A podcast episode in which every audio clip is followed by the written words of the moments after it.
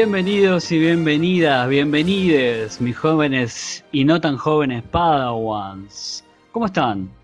Seguimos en cuarentenados, en cuarentena a full, porque el COVID-19, lo voy a decir una sola vez, coronavirus, suficiente, basta, no nos deja salir de nuestros hogares, pero les traemos nuevos podcasts. Y como habrán adivinado por la música, del queridísimo John Williams, vamos a hablar de Star Wars. Pero no estoy solo. Mi nombre es José Gañarás, siempre me olvido decirlo. No estoy solo. Tengo a la Dark Lord of Sith. ¿Cómo le decimos? Darth Puli. Hola, Puli. Hola, chicos, ¿cómo andan? ¿Volviste? Volví, volví en forma de imperio, podríamos decir, ¿no? Porque recuerden que a Puli le gustan mucho los villanos, es muy fan del lado oscuro. Así es, y estoy muy contenta de este episodio. Excelente. Pero si tenemos oscuridad también tenemos luz. Tenemos a nuestra capitana, que ahora es generala. ¿Cómo estás, Ana? Hola, Josi. Eh, qué linda presentación, me gusta eh, esto de estar eh, así en el, en el puesto de Leia, digamos. Sí, sos nuestra Leia. Me encanta. Y para mí, el canciller, el Palpatine nuestro, es el señor Nicolás Darfe. ¿Cómo estás, Nico? Hubiera jurado ser un Ewok con lo que puedo aportar acá. Voy a tirar un pero pero me pareció demasiado. Uh. Ah, es un gran personaje, no sean malos, me gusta. Pero si no, sí, lo queremos mucho, ¿por qué no? Me parece muy divertido. Ya empezaste re polémico, Nico. Bueno, me parece divertido. ¿Qué quieren que les diga? Chau chicos, nos vemos en el próximo episodio. Nico ha salido de la conversación. no te escuchamos. Chao. A mí me gusta pensarme como una especie de lo que intentó hacer Ryan Johnson, esa idea de Jedi grises, sin blancos ni negros. Me gusta pensarme así, pero bueno, eso es propiedad mía. Vamos a hablar de Star Wars y quiero que me cuenten cómo se relacionan ustedes con esta saga ya legendaria. Ana. Uy, me toca primero. Bueno, em, lo mío es así. Yo la vi de grande, chicos. La vi cuando tenía 20 cortitos. Y entonces pude decidir en ese entonces cómo la veía. Si bien digo, todos tuvimos algún encuentro con Star Wars en algún momento de nuestras vidas. No había visto la saga completa y dije, bueno, eh, las veo en el orden en que salieron. Entonces me vi eh, episodio 4, 5 y 3 y 4, 5 y 6 y después las precuelas. Y nada, la verdad, ¿qué decirles? Quedé fascinada para siempre. El, el concepto de la fuerza me, me voló la cabeza eh, todo lo demás como que entendí el fenómeno de repente, porque era algo que hasta el momento, a pesar de que, a pesar de que estaba muy metida en, en todo lo nerd y todo lo cinéfilo, lo que era Star Wars me, me había pasado por el costado y no, no, lo entendía como fenómeno. Y cuando, cuando me metí en el mundo, me cayó la ficha. No, fue mucho antes. ¿De qué me estás hablando? Te quería picar. Pero ¿cuántos años te pensás que tengo, José? Esto fue, no sé. Ay, gracias. Sí, bueno, en realidad sí. Este, nada, esto fue hace, no sé, 15 años más o menos. Y, y nada, y la verdad es que estuvo buenísimo esto, como verlos en el orden que salieron, pues también como que te, te, te contextualiza un poco toda, toda la saga. Eh, y bueno, las precuelas, te digo la verdad, a mí me, en ese momento me gustaron bastante, con sus cositas por supuesto, pero me perdí como todo el toda la revolución a su alrededor. Cuando salieron, me acuerdo cuando salieron las precuelas en el cine, yo leía mucho al respecto, justamente como para tratar de entender qué era esto que, que estaba tan en boga y y no sabía bien en ese momento, yo tenía más o menos 15 años y no sabía bien de dónde venía el fenómeno. Eh, es de otra generación, no, me había agarrado, pero y no sé, y de repente mis viejos tampoco, viste, como que no tenían ninguna relación con Star Wars. Entonces me fui metiendo más por interés propio, por curiosidad y, por amigos y, y Santi, mi novio, es re fanático de Star Wars, entonces cuando nos sentamos a verla fue realmente toda una ceremonia. Es más lo que se dice un acquired taste, algo que te viene de afuera. A mí también me pasó lo mismo. Recuerdo claramente ir al cine a ver episodio 1 La amenaza fantasma, recontra emocionado, salir y decir, ¿qué vi? Pero bueno, es, Pero pará, ¿fue la, ¿fue la primera que viste? En el cine, sí, claro. Sí. ¿Sabes cuál fue la primera que yo vi en el cine? Clone Wars, la animada. Ah, mira. Ah, bueno, todo ese universo expandido, yo creo que también le pesa mucho a Star Wars. Porque Star mm, Wars, y vamos ya a entrar en el análisis de a poquito, es más de los fans a esta altura, creo yo. Sí, ustedes saben que, que para los que, estudian lo que es la transmedia y la comunicación, Star Wars es el mayor ejemplo usado en el mundo. Hay libros escritos sobre cómo utiliza la transmedia, porque claramente Star Wars te hace ver las películas, mirar las series, leer los libros que son adicionales, con información exclusiva, y además, eh, tiene cómics propios. sí. Sí, además, digo, fueron los primeros en hacer esto, pero ya nos vamos a meter en todo eso. Eh, cuenten, chicos, cuenten cuál es su, su relación con la saga, cómo le entraron. Pará porque tenemos a alguien que lo lleva en la piel. Puli, contanos. Sí. Uy, ¿por dónde arranco con Star Wars? ¿Te acordás cuando fue la em, primera vez que lo viste, Puli, o siempre estuvo en tu vida? Eh, sí, recuerdo. Paso a contarles.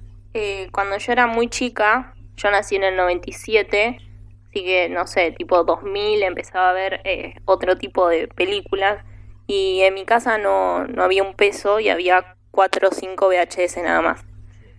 Y entre esos 4 o 5 estaba Star Wars y yo siempre contestaba Toy Story y La Guerra de los Mundos, la clásica. Eh, y mi papá es muy fanático de la ciencia ficción y de Harrison Ford. O sea, Star Wars es... sí. Entonces, eh, Star Wars es algo que siempre tuve en mi casa, que siempre vi porque me encantaba y porque también era lo único que podía ver. Así que nada, eh, yo nací, crecí con Star Wars, con, con estos personajes y con esta historia.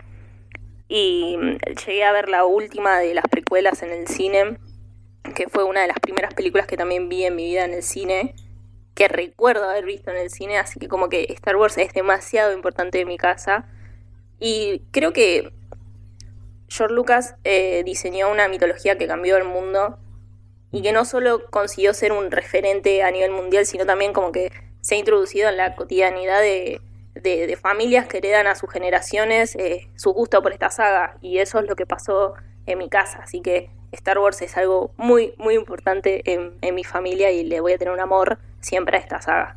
recordemos que la primera es revolucionaria en materia de efectos especiales. Después la historia es un remix de muchas cosas, es muy vivo George Lucas en eso, al haber tomado los seriales, todas esas cosas, pero en materia de efectos especiales fue algo que en los 70 no se había visto nunca, y de ahí fue la explosión de la ciencia ficción.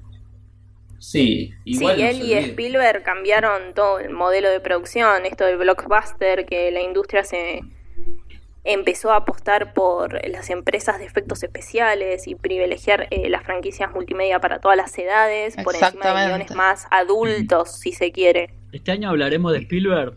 No sé. Sí, a fin de año con, con West Side Story, pero igual es como dice Puli, fue la primera, o sea, fue la que sentó este, la base de este modelo que está tan de moda hoy en día y que, que Josi odia la palabra franquicia, pero, pero es la realidad, fue la que inventó todo esto, em, fue la que a, a mí en particular me, me, permitió dedicarme a lo que hoy en día me digo, porque eh, también George Lucas fue el, genio detrás de todo esta, eh, toda esta cuestión del merchandising, que es un fenómeno también. Yo creo que la palabra fenómeno la aplica completamente.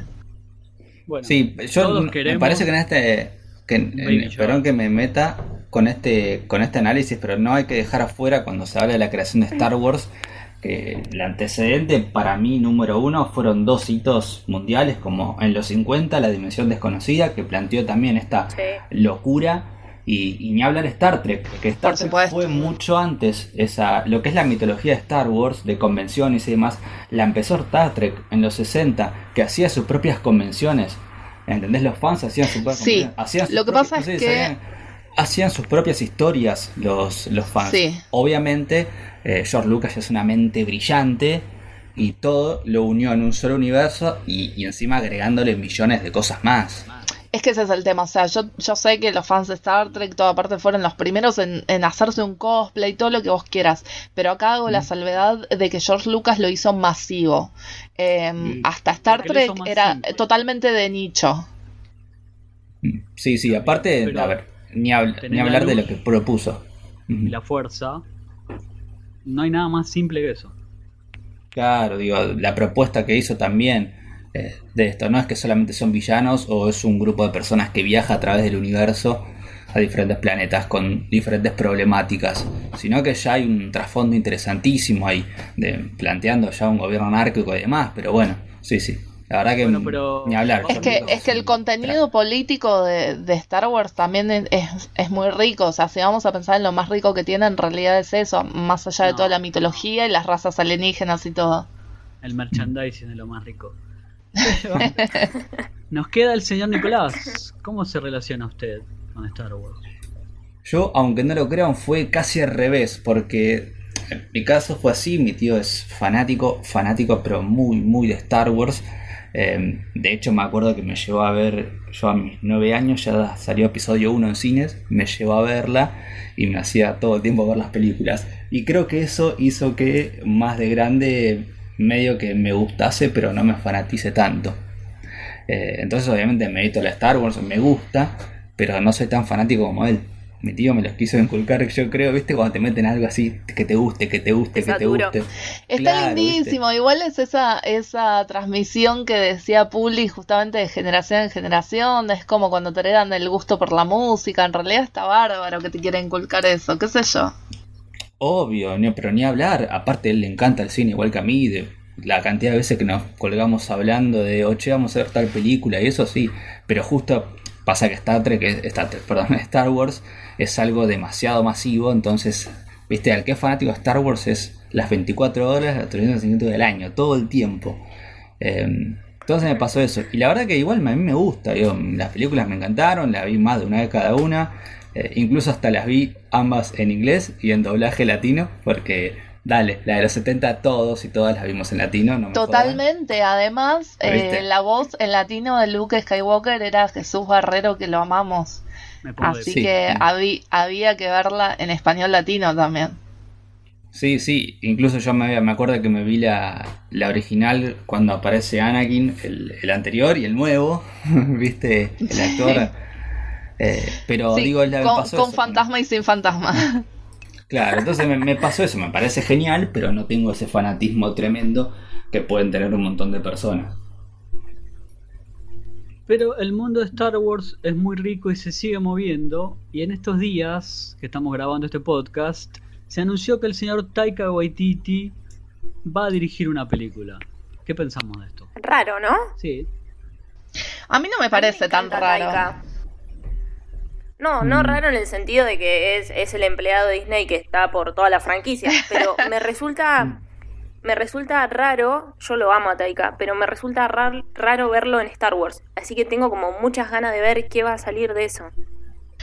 Eh, mira, a mí me gustó mucho su, su laburo como antecedente en The Mandalorian. Em, creo que esa serie tiene una cualidad única que es lo que los fans de la vieja escuela no venían esperando. Con todo lo que esto conlleva, ya en otro momento lo, discutiremos, pero, pero digo, trajo de vuelta algo que, que realmente todo el fandom estaba esperando. Y no solo él, por supuesto, digo, como uno de los, de los nuevos directores. Em, creo que acá John Favreau fue la, mente maestra, ¿no? También detrás de, todo este revival. Pero... Dave Filoni, ni que hablar. Dave Filoni está en otra categoría directamente. Y en un momento, viste, como que se hablaba de quién iba a heredar eh, Star Wars en cine. A mí me parece una decisión que está bastante cantada.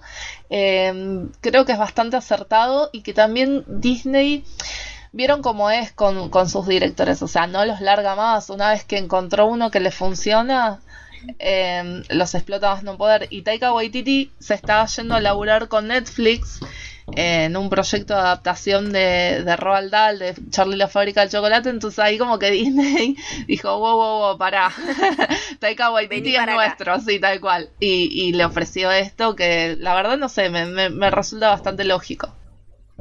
Porque, lo dijiste vos, viene de ser parte de Mandalorian, que a mi gusto es lo mejor que ha hecho la franquicia, entre mil comillas, Star Wars junto a Rogue One en los últimos años. 5, 10, ya no lo sé tanto. Excluyo Clone Wars porque la verdad que nunca me enganché. No sé ustedes. A mí me fascina. Clone, Clone Wars. Sí. Está muy, muy, muy bueno. Realmente está muy bueno. Pero contame un poquito de qué va, para el que no la vio. No, no. No, acá no voy a contar nada de Clone Wars. Realmente para mí me parece una serie excelente. Terminen el podcast y se me van todos a ver Clone Wars. ¿Dónde la puedo ver? Uy, ¿sabes que no sé en dónde está? Creo que está en, en, Netflix, pero yo creo la miro por el lado oscuro de internet. No te decimos que lo hagas, pero te mandamos. Pero bueno, la verdad que a mí me parece Eh. que salir del mundo del hijo predilecto de la cultura del remix que nos entregó J.J. Abrams, lo voy a nombrar una sola vez, que nos entregó una cosa lamentable. El episodio 9 es horrible, digámoslo. ¿No te gustó el final de la saga? No. Pal, dale, era Mm. que... ¿Se puede spoilear ya a esta altura? Sí, ¿no? Sí, re. Rey era Palpatine, dale, amigo. A, a mí siempre me surgen estas preguntas de esto estaba pensado, viste que a este nivel lo piensan desde hace 20 años, se sabe el final, ¿no? Por eso me, me surge, ¿George Lucas lo habrá pensado esto? ¿Ya lo tenía en mente? No, no, y ahí es donde hay justamente me parece que entra lo que dice Josi, que mm, es- esta saga, esta saga nueva, lo que tiene es una desprolijidad conceptual que es tremenda, o sea, nunca estuvo pensada como un todo, sino como algo que iba respondiendo a las reacciones de los fans, ¿no? Y me parece que ahí es un poco donde fallaron, no, no se pensó, no, no se armó un plan narrativo que incluyera a toda la trilogía, si bien en su momento vieron que ya se hablaba, yo me acuerdo cuando salieron las precuelas, que ya se hablaba de que iban a ser nueve en total, que George Lucas ya lo había dicho, y esto viene circulando hace un montón, y después tenías a los abelotodos de siempre diciéndote, no, pero eso nunca va a pasar. Bueno, hasta que eh, nadie lo hubiera predicho, Disney compró Lucasfilm y empezó toda esta nueva saga. Yo les digo la verdad, chicos, así como, como Disney Queen que soy, le ponía muchísimas fichas a, a esta nueva trilogía. Cuando recién arrancó eh, con la visión de de J.J. Abrams para rebotear todo, como mezclando un poco de lo clásico con lo nuevo, me pareció muy acertado. Me pareció que iba por un buen camino. ¿Es Eh, episodio 4 de vuelta? sí, ya sé, por Pero eso te digo. bien. Claro, eso, esto de retomar lo clásico y remixarlo con lo nuevo. Contame algo nuevo. Y me voy a contradecir a mí mismo. Y lo que hizo Ryan Johnson fue genial. Excepto la parte del casino. Bueno, Banco. esa parte no. Pero lo demás, Banco lo de genial. un montón de nuevas ideas. Sí, sí. A mí siempre me... Lo que más me gustó de esta última etapa, si querés, de la trilogía, es que para mí un poco reestructuró el concepto de la fuerza y el lado oscuro. Eh, porque ustedes se acuerdan que los antes, las primeras, si quiere 4, 5 y 6, hasta incluso 1, 2, 3 también, era como, no sé, los 80 los dibujitos animados, blanco bueno, negro malo, ¿viste? Y un poco eh, esto fue al principio Star Wars, ¿viste? La fuerza como lo bueno y el lado oscuro como lo malo, ¿viste? Buenos y malos por un lado. Y, me parece que la genialidad del, fi- del final, que para mí fue lo, mejor que tuvo, esto de que todos en algún punto tenemos un lado bueno y un lado malo, hay que buscar ese equilibrio, ¿no? E- Es, a mí es lo que más me sacó la cabeza, ¿entendés? Esto es lo que Freud decía, el Thanatos y el Eros, es todo lo tenemos, ¿entendés? Nadie es 100% bueno ni es 100% malo. Tal cual, pero cuando, eh. cuando vos hablas de final, estás hablando de episodio 8, no de episodio 9. porque digamos que episodio 9 lo que hizo fue volver a lo básico, ¿no? Eh, lo, de, lo de Ryan Johnson fue bastante rupturista y, yo creo que por eso eh, también generó tanta resistencia, porque era como la típica, no, no me toqué mi infancia, o sea, mucha gente eh, indignada, esta es toda una cuestión que ya hablamos al principio, ¿no? El fandom muy tóxico, como que sacó lo peor de los fans. Em, de decir esta saga es mía y esto no es así y, y sin embargo eh, a ver, está bueno esto de que cada autor tenga su interpretación y que le pueda aportar lo suyo. De vuelta, a mí lo que no me parece es que no hayan tenido una, un plan para todo esto, que haya terminado siendo todo tan desprolijo eh, al final como trilogía. Pero, pero es porque se quisieron como ceñir a una fórmula que ya de repente no iba. Me interesa la opinión de Puli. No, eh, yo estoy de acuerdo completamente con Ana. Yo creo que hay que dejar un poco de, leer teorías de Twitter, de dejar los egos de los directores un poco de lado y darse cuenta de que están todos contando la misma historia. No, no es un spin-off, es una trilogía. Apuntemos todos al mismo lado. Ahí deberían haber hecho, eh, no sé, los tres guiones juntos eh, y después se dividen los directores que por más que, no sé, alguien escriba el mismo guion, el director le puede dar su visión tranquilamente. Si no, miremos las secuencias de, de, peleas que tenemos en The Last Jedi y lo que hizo Ryan Johnson a, nivel dirección eh, está impecable. Eh, es, arriesgada hasta visualmente la película. Sí, es la, es la más arriesgada de todas, de hecho. Tal cual, entonces sí yo creo que, que, hay un problema de, de, de organización, de ego, de querer eh, cumplir los caprichos de, este fandom tóxico y bueno, eso le terminó jugando en contra para mí a la trilogía. Y, hasta incluso también este concepto de, de una de las cosas que decíamos al principio, ¿no? Esto de que está bueno la cuestión de que eh, de, plantea esta forma de gobierno autoritaria de Darth Vader en su momento, cuando empezó toda la, historia, también fue bastante simple en ese momento, ¿no? El gobierno autoritario y la... Y la ay, no se me Sí, la, sí, la resistencia. Eh, entonces es bastante simple. A mí me parece que esta última parte se la jugaron un poco más. ¿no? Si, de hecho, imagínense, eh, antes en la primera trilogía no vimos nunca a nuestro trooper desertor, digamos. Eh, y ahora sí. Sí, pero esa idea después fue bastardeada por las mismas películas. Fin terminó siendo olvidable. Sí, lamentablemente no se la jugaron con, con las cosas que habían propuesto. Claro, yo planteo si se quiere más allá de lo narrativo del guion, sino que me parece más de la cuestión de fondo que yo creo que quisieron jugárselo un poco más y hacer un esto por el sector, empezar a hablar este equilibrio de la fuerza que no, no, es lo bueno y lo malo, sino que todos tenemos un poco de ambas. Pero bueno, Está bien, lo que pasa es que también hay, hay eh, cuatro décadas más o menos de evolución narrativa en el medio de, las dos sagas. O sea, estamos a todo esto estamos dejando completamente de lado las precuelas. Nadie está hablando de los midiclorianos ni de toda esa Pero la alfombra. Sí, lo barremos ahí abajo de la cama, pero pero sí, también hay que tener en cuenta eh, los años que pasaron y cómo evolucionó la, industria también en el medio, ¿no? Entonces, eh, hay cosas que, que eran lógicas y hay cosas que fueron un retroceso realmente en esta nueva saga. A mí lo, Para mí lo peor que nos dio el fandom tóxico es que Poe Dameron y Finn eran una pareja. sí. Eso está clarísimo. Sí. La química de esos dos no la tenía ningún otro par de personajes. No, después le Yo quería destacar.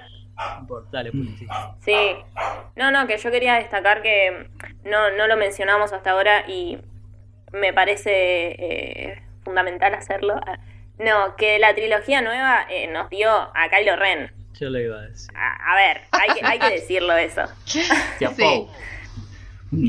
Sí, totalmente. Y esto que dice Puli es cierto, porque también convocaron a dos actores que tienen un gran rango para hacer de estos personajes.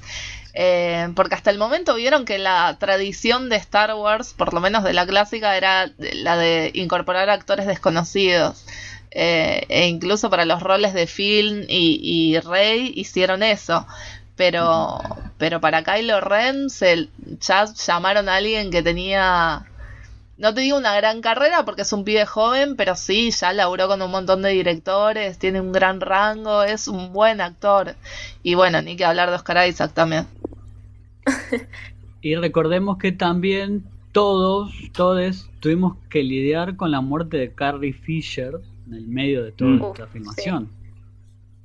¿Cómo lloré ese día? Ay, qué feo, sí, fue tremendo. ¿Por qué tenías que mencionar esto, Josi? Porque estaba pensando que teníamos a Harrison Ford, Mark Hamill, o sea... Totalmente, es que lo de Carrie Fisher fue tremendo. Nosotros apenas comenzaba esta nueva trilogía, sabíamos que esos personajes iban a dejar de estar en el universo Star Wars. No, pero Harrison Ford porque está hinchado las pelotas, el chabón. Sí, pero, también hay una cuestión. Pero tiene razón, Nico. Hay una cuestión conceptual también de como cortar con lo nuevo, ¿no?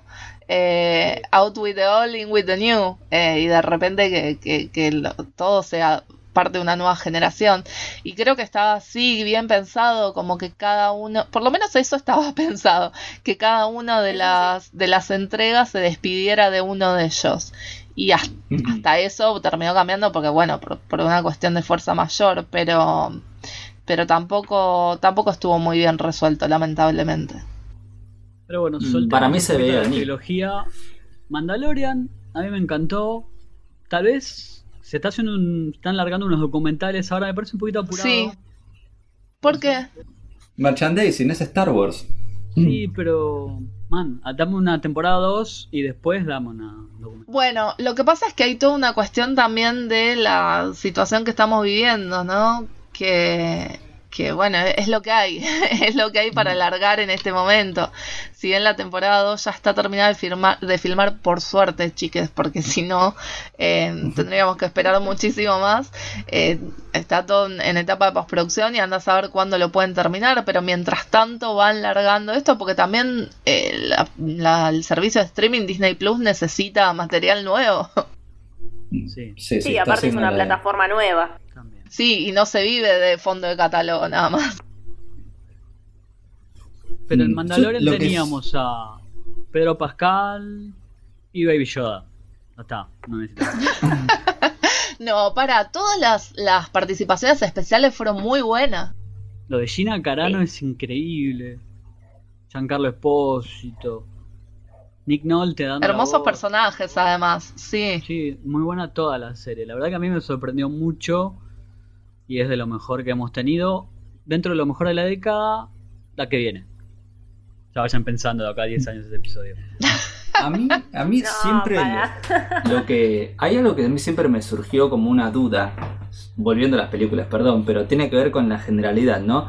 Hay un, una persona sola que esté detrás de todo el proyecto, digo, como estuvo Kane Feige, ¿no? Como sigue el apellido. Sí. Porque cada uno dice Feige, otro eh, Feige, como quieras. Bueno, viste que él está detrás de cada proyecto del universo de Marvel.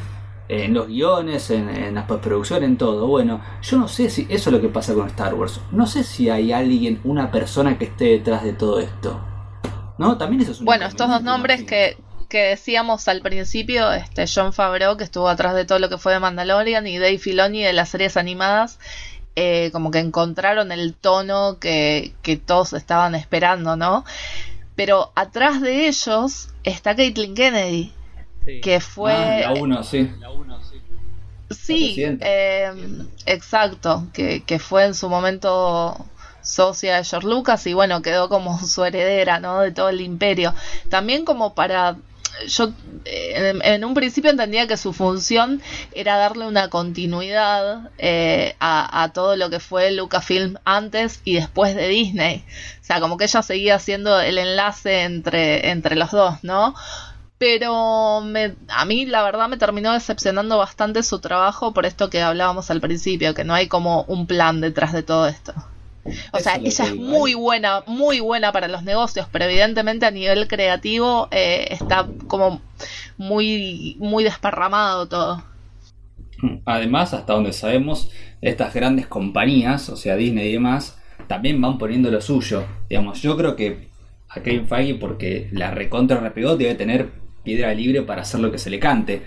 Pero no sé si se dejarían a, otra persona a cargo de todo el universo Star Wars para dar esa continuidad. Y como no hubo esa continuidad, creo que también se dieron los errores de lo que hablaban ustedes. Sí, puede ser. Me imagino, no sé, es lo que siempre me pregunté. No, tus preguntas están contestadas. Kathleen Kennedy, Filoni, Fabro, y hay que ver más adelante. Después nos queda yendo para atrás y ya mm, vayan pensando en cerrar. Rogue One, gran, gran película. Me pongo de pie. El spin-off que merecía. Aparte, llena un agujero tremendo en un momento. Y aparte tiene grandes actores, tiene ideas nuevas. Y el final, los últimos cinco minutos de Vader. No nombramos todavía... es la mejor escena de Vader en toda la saga. No nombramos todavía a la quizá la mayor contribución de todo Star Wars, el mejor villano de la historia del cine, Darth mm, Vader. Es verdad, tenés razón. Pero es un poco la que al principio de Ana, creo, fue Opuli, que ya Star Wars como como concepto ya está dentro de nuestras vidas. Uno cuando dice Jedi sabe lo que quiere decir. Uno cuando dice Darth Vader, vos sabés a quién te referís. Por más que nunca hayas visto Star Wars, decís Darth Vader y, lo ubicás. Tal cual, es un fenómeno cultural. Y, lo que hizo también justamente George Lucas sí, un poco sí. Eh, y lo que hizo también George Lucas, me parece, es, como decía José al principio, agarrar estos eh, arquetipos de, la literatura, agarrar estas estructuras básicas y como resignificarlas, ¿no? Darle a cada una, bueno, ahora de repente el héroe es el Jedi, el mentor es, eh, bueno, es el maestro y todo así, ¿viste? Como que de repente vos asociás eh, cada uno de esos arquetipos los asocias a personajes de Star Wars. Y nunca le dieron la medalla a Chewbacca en la primera. no, se lo dieron en la última. Sí, igual fue tan fanservice, tan poco orgánica esa escena en todo. Una lástima. No, a mí me dio vergüenza ajena. a ese nivel.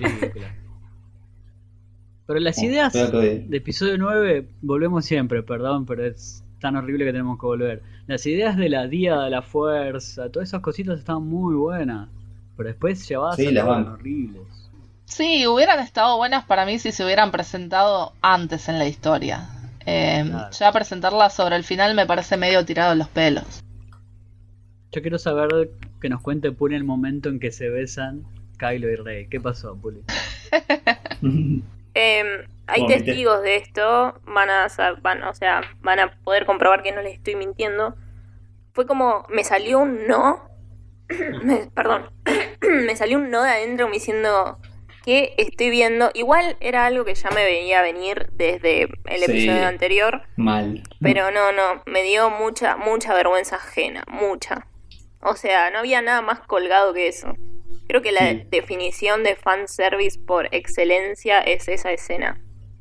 Pero bueno, es J.J. Abrams, ¿qué esperaba? Pero vamos a hacer un ejercicio interesante. ¿Película favorita de todas? ¿Ana? Ah. Uh, no. Mm. Tremenda. Mira. les digo, The Return of the Jedi. sí, bueno, pero lo que pasa es que Sí, episodio 5 yo creo que es, es la respuesta correcta, si se quiere. Pero... Es decir, Terminator 2, ¿viste? Claro, tal cual. Pero la verdad, en mi caso, van cambiando. Aunque tengo una relación muy cambiante con la saga. Eh, cada vez que las veo, elijo una nueva. Me pasa eso y las vi tantas veces que, que, cada vez que las vuelvo a ver, como que le encuentro algo distinto y digo, ay, no, para. Y las voy cambiando en el ranking. Nico. Eh, episodio 5, ya lo dije. Lo primero que dije. Dejamos para el final a Puli. Eh, yo, es lo obvio, pero Darth Vader es mi favorito y tengo que decir, el episodio 5 me sigue volando la cabeza hasta el día de hoy. Bueno, hay cierto consenso. Esperemos que nos dice la gente en las redes cuál es su favorita. Su menos favorita, episodio 2. Sí, es probable, ¿sabes que sí? Mm, sí. Y para mí ahora está entre dos. Sí, como dice Puli, yo estoy entre el 2 y el 9 en este momento. Pero como te digo, van cambiando igual. No, pero la 9 la saco directamente de competencia. No, no. no, bueno. Es horrible 9. No, que se gane su lugar de la peor. Eh, hay que ver, eh, hay que- vamos a hacer una encuestita en las redes a ver quién gana. Después me queda, yo por mi parte, recomendar lo que está haciendo en los cómics Marvel, Disney, con Darth Vader. Las dos últimas series son increíbles. Tienen un montón de ideas nuevas, increíbles. Repito mucho increíbles, odio hacer eso. Pero ¿No las guiona Charles Soule esa serie? Claro, Capo, que ahora tiene un libro nuevo que lo estoy, lo estoy buscando para leerlo. Yo lo empecé a seguir por Daredevil, así que lo banco también. Daredevil ¿Alguien sabe si- En otro momento. Si el pequeño actor de Anakin ya está en las drogas o algo así. Eh, no, me parece que no. Hace poco. No, no, me estoy confundiendo, porque hace poco Mark Hamill saludó a uno de ellos, pero era al, al Anakin adolescente, no era al. ¿No estaba pequeño. preso? No, ¿en serio? ¿O es uno de esos mitos, mitos de internet? No sé. Claro, no A es actor chequear, eh. porno, ¿viste? Esos mitos que hay. Tendremos que comprobarlo. Lo vamos a buscar. Convengamos que nuestra persona favorita del mundo, va, por lo menos la mía, Mark Hamill en las redes. Sí, Sí. sí, Mark Hamill es todo. Es todo. Es un fan de los fans. Sí, pero en el buen sentido, ¿viste? Como que él fomenta todo lo bueno del fandom. No como otro. Lo banco. Ah, Te miro a vos. Jay, Jay, No, no te quiero odiar tanto, pero te odio. Nadie va a hablarle de los dotes actorales de Mark Hamill, ¿no?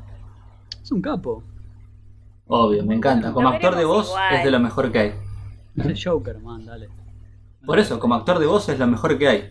Después, bueno, no sé, están cada uno. No, es un buen actor. No sé si gran actor, gran actor es un Harrison Ford. Si vamos a buscar la Claro, sí. Bueno, no, tampoco. Harrison Ah, Ford también. es una estrella. Es una Claro. estrella, no sé si es un gran actor. No, Pongo- ni de casualidad. Paro en esa. Harrison Ford es un gran, de la G a la N. Actor. Pero bueno, vamos cerrando este episodio. La verdad que me gustó mucho este recorrido por la historia personal de cada uno de Star Wars. Porque a todos nos toca. Seguramente el que está escuchando esto dice, uy, sí, yo fui a ver la primera, la segunda, la tercera. Queremos que nos cuenten en hashtag, o como, como que dije, numeral, final alternativo. Numeral. ¿Cuál fue su primera? Sí, numeral, basta de hashtag, basta de Sí. chicolladas. Che, ¿puedo disrumpir ¿Cuál un poco y decir que para mí Sí. Adam Driver es el mejor actor de, de todo Star Wars? Queda mal. No, y Oscar Isaac. No, yo te banco. Hay bastante consenso acá.